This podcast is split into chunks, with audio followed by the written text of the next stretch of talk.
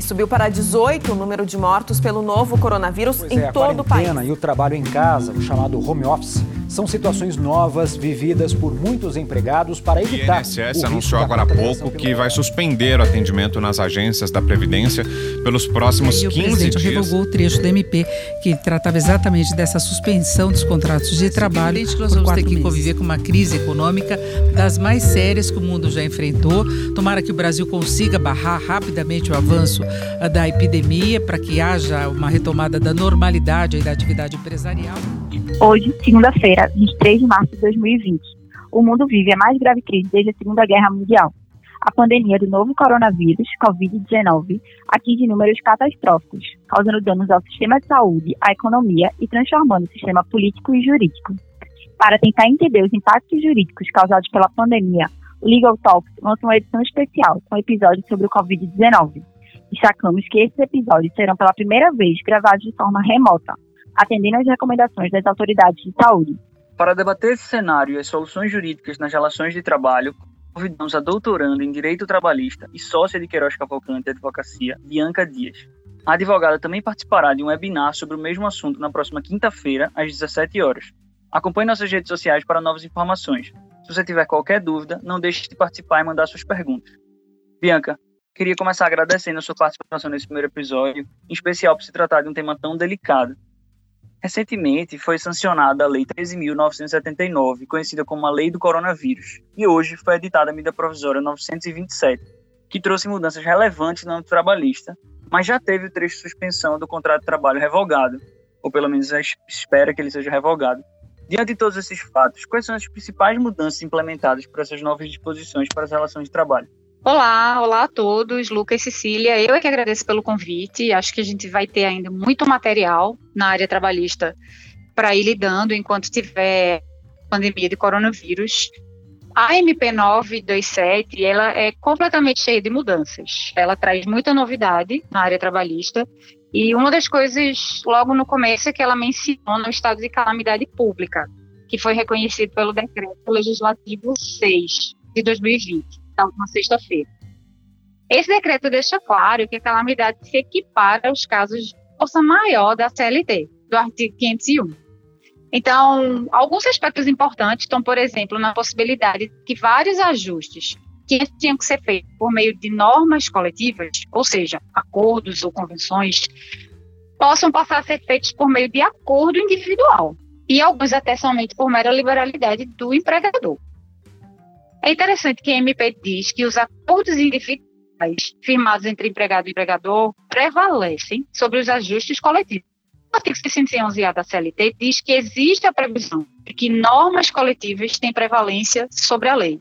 Então, a gente fica numa situação é, meio confusa, digamos assim, que é como se o ajuste individual prevalecesse sobre a própria lei. É, tem muitas novidades. Então, temos a possibilidade de concessão de férias individuais de maneira antecipada, que antes a gente não tinha, só as coletivas, que o terço das férias seja pago junto com o décimo terceiro, ou seja, se atrasa o pagamento desse terço, é, a suspensão do contrato de trabalho por quatro meses, que é um tema que já foi apontado como tendo sido, a princípio, revogado pelo presidente, mas ainda por enquanto só pelo Twitter, uh, o adiamento do recolhimento do FGTS por alguns meses, a permissão que estagiários e aprendizes trabalhem remotamente, entre outras mudanças. Bianca, agora tratando de algumas questões específicas, você já adiantou que o presidente disse que iria revogar o artigo 18, que trata sobre isso, mas a MP, em um primeiro momento, trouxe a possibilidade de suspensão do contrato de trabalho por quatro meses. Então, eu queria fazer alguns questionamentos sobre o tema. Primeiro, é, há algum requisito para isso, para suspender o contrato de trabalho? E também se o trabalhador teria direito a receber o salário durante esse período ou ter acesso ao seu FGTS? Também só para complementar, se seria possível posteriormente cancelar a suspensão e convocar os funcionários a qualquer tempo para retomarem. Eu acho, Cecília, que vale a pena a gente manter é, algumas observações sobre esse artigo 18, porque a gente não sabe que natureza de mudança vai haver, se ele vai ser realmente totalmente revogado, ou se vai ter algum ajuste em relação à percepção de algum valor pelo empregado quando ele estiver em casa. Isso porque o contrato de trabalho não pode ser suspenso ou interrompido. A diferença das duas modalidades é que na suspensão não acontece o pagamento de salários. Na interrupção, o salário é preservado e o período de afastamento conta como tempo de serviço. Então, um exemplo bem claro de interrupção do contrato de trabalho são as férias. Aí é importante a gente focar nessas diferenças, né? De suspensão e interrupção.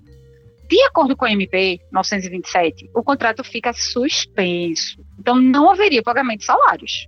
Essa suspensão tem, de acordo com a norma, alguns requisitos. O empregado tem que participar de cursos que tanto podem ser oferecidos pelo empregador como por entidades, por exemplo, SESC, SESI, SENAI.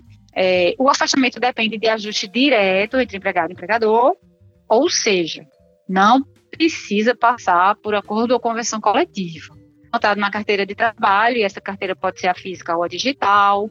E se o trabalhador, se o empregado trabalhar durante o afastamento, esse, essa suspensão do contrato está descaracterizada.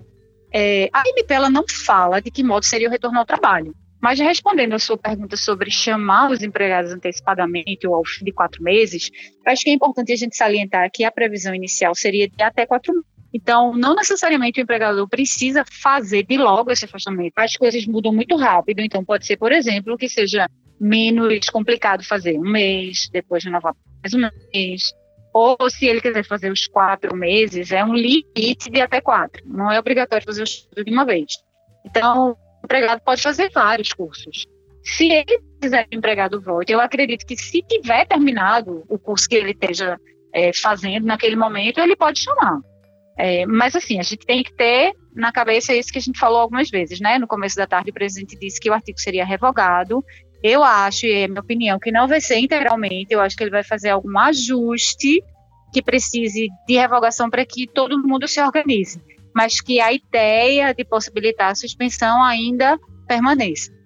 E diante desse cenário aí de dificuldade que as empresas já estão enfrentando, e pensando nos que ainda a dificuldade que ainda vai enfrentar, a gente já viu que a Chevrolet e a Mercedes anunciaram férias coletivas para os funcionários. Queria que você explicasse um pouco como é que funcionam essas férias e também se é possível a concessão de férias individual aos funcionários que de forma que ainda não cumpriram com o período aquisitivo. As férias coletivas também são férias, né? É uma das modalidades de férias. É, nas férias coletivas, o trabalhador tem direito de receber o que recebe normalmente, nas férias individuais. Ou seja, salário acrescido de um terço. O recebimento desse terço mudou com a MP. Ele agora pode ser pago junto com o décimo terceiro, né? Mais para frente. A exceção se trabalhador for desligado, antes aí aquele texto tem que ser pago na rescisão e com eventuais férias pendentes. É, a diferença anterior é que as férias coletivas podiam ser concedidas para quem ainda não fez um ano de trabalho, o que não acontecia com as férias individuais. Isso mudou também com a MP, tá? É, no caso de férias coletivas, toda ou determinado setor, o que não pode é sair uma pessoa de um setor, outra de outro setor, tem que ser o setor inteiro. E quando acaba o período de férias coletivas, a gente começa a contar um período novo de um ano para as próximas férias, que é o que a gente chama de período aquisitivo. Eu tenho que trabalhar um ano para ter direito a tirar férias de 30 dias a partir do primeiro dia seguinte aí eu ter feito um ano. Então, esse o período aquisitivo é o ano que eu trabalho, o período concessivo é o ano que eu folgo. E aí, quando acaba esse um ano, começa um período aquisitivo novo. As férias coletivas, elas substituem as férias individuais e, como regra geral, elas têm que ser avisadas por pelo menos 15 dias antes para o sindicato e para o Ministério Antigo do Trabalho, que hoje é da Economia. As férias individuais a gente avisa com 30 dias de antecedência. A MP mudou isso, tá? As férias agora podem ser concedidas com 48 horas de antecedência. Outra mudança importante é que as férias individuais passaram a poder ser antecipadas para quem não tem um ano de empresa ainda o que não era possível pela CLT e pela jurisprudência consolidada anteriormente.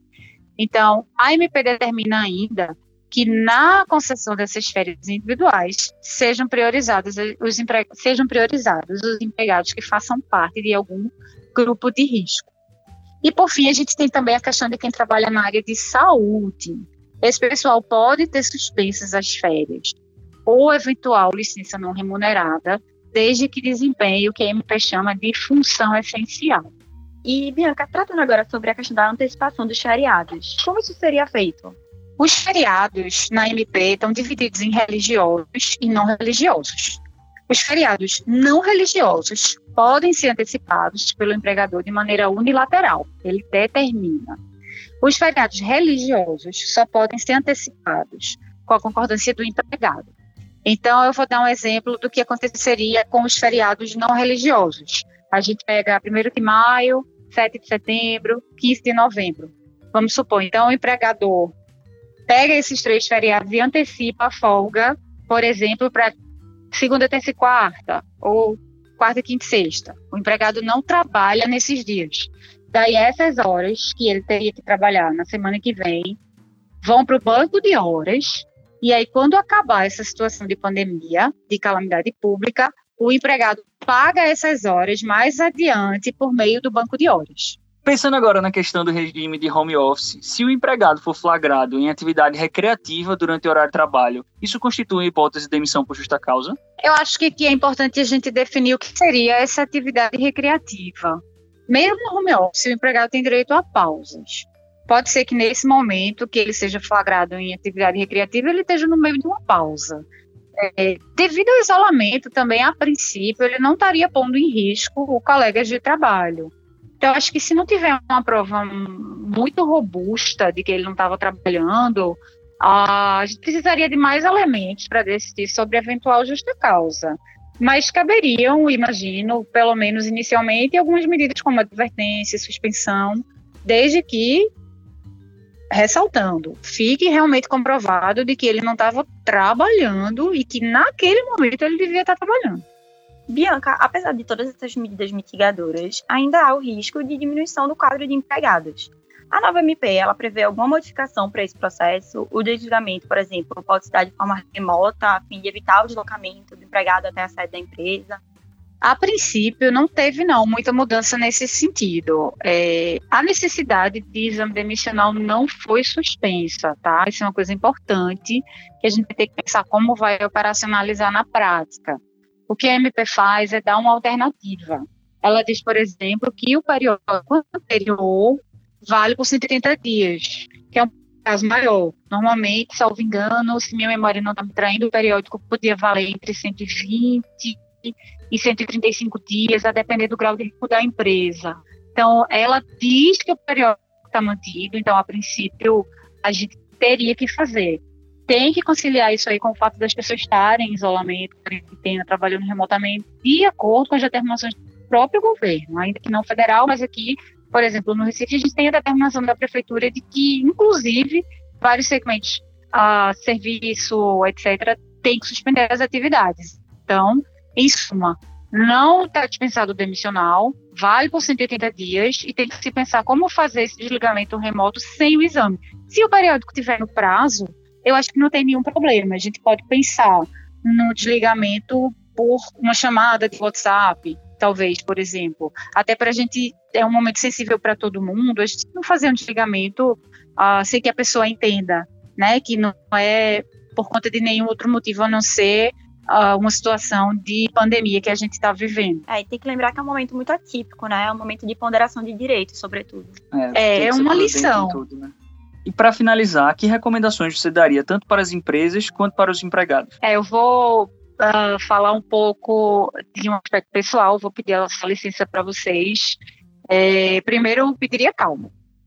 É, a gente sabe que não é fácil, não vai ser fácil, mas vai passar.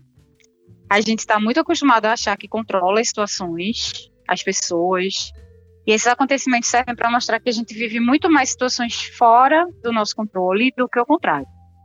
Então a gente tem que ir vivendo um dia de cada vez. Até essas mudanças legislativas abruptas mostram que não adianta a gente querer tomar decisões na pressa, com precipitação. Ah, saiu o MP, vou mandar todo mundo para casa. Calma, vamos esperar um pouquinho, vamos ver como operacionalizar, vamos fazer devagar. Às vezes as coisas podem esperar de um dia para o dia seguinte. Então, isso é até um cuidado que a gente tem que ter com a gente, com os nossos, com todos, com as pessoas que trabalham com a gente. É uma oportunidade para a gente desenvolver um senso de empatia, de coletividade. Eu pessoalmente prezo muito por isso, porque eu vejo essas relações sociais como um fator de mudança social. A sociedade melhora. Então, de um jeito ou de outro, eu acho que a gente vai ter que deixar de ser um pouquinho individualista e pensar um pouquinho mais de maneira cooperativa. É, quanto ao empregador, eu acho que ele pode sugerir, recomendar que os empregados evitem viagens particulares, que evitem viagens a trabalho, adotem modelos de reunião presencial, façam o máximo de coisas remotamente. recomendações governamentais, eles podem sugerir que os empregados não frequentem locais em que haja aglomerações de pessoas, praia, show, comemoração particular com várias pessoas, sem prejuízo que, salvo engano, o Janeiro fechou a praia, aqui no Recife, não lembro se é a prefeitura ou o governo, mas houve a determinação de que aglomerações com mais de 50 pessoas são permitidas. Se tiver um aniversário de um parente, a gente está morrendo de saudade, faz uma chamada pelo Zoom. Acho que é isso. E em relação ao trabalhador, é importante ele informar quanto à eventual ida recente ao exterior, sem prejuízo de que a gente já está num, num momento um pouquinho mais avançado e que quem chegou do interior, do exterior, provavelmente já apresentou alguns sintomas, se não apresentou, talvez realmente não tenha se contaminado até o momento. É importante ele informar se manteve contato com a pessoa suspeita ou se tiver confirmação de diagnóstico de Covid-19. E reportar se ele mesmo apresenta os sintomas da doença ou se foi testado positivamente, além de cumprir as medidas de isolamento ou quarentena. Porque, como muitas empresas adotaram o home office só parcialmente ou adotaram integralmente mais recentemente, da semana passada para cá, e a gente sabe que o período de, de contágio, de incubação, de desenvolvimento de sintomas pode durar até 14 dias, então a gente ainda está aí nessa janela de que mesmo quem esteja em casa isolamento pode vir apresentar algum sintoma da doença. Bianca, muito obrigado pela sua disponibilidade. Imagino que esse período esteja sendo bastante difícil, deve estar sendo bastante requisitado. Então, a gente agradece o seu tempo falar desse tema tão delicado. E muito obrigada pelos esclarecimentos. Nós lembramos que quinta-feira, às 17 horas, Bianca estará ao vivo no webinar QCA, tratando sobre outras dúvidas. Então acompanhe nossas redes sociais e fique por dentro. Eu que agradeço a oportunidade. É importante a gente lembrar que a ideia é essa, é que a gente, como sociedade, se ajude. Espero que o máximo de pessoas escute o livro, toque e, se tiverem dúvidas, entrem em contato e a gente continua à disposição.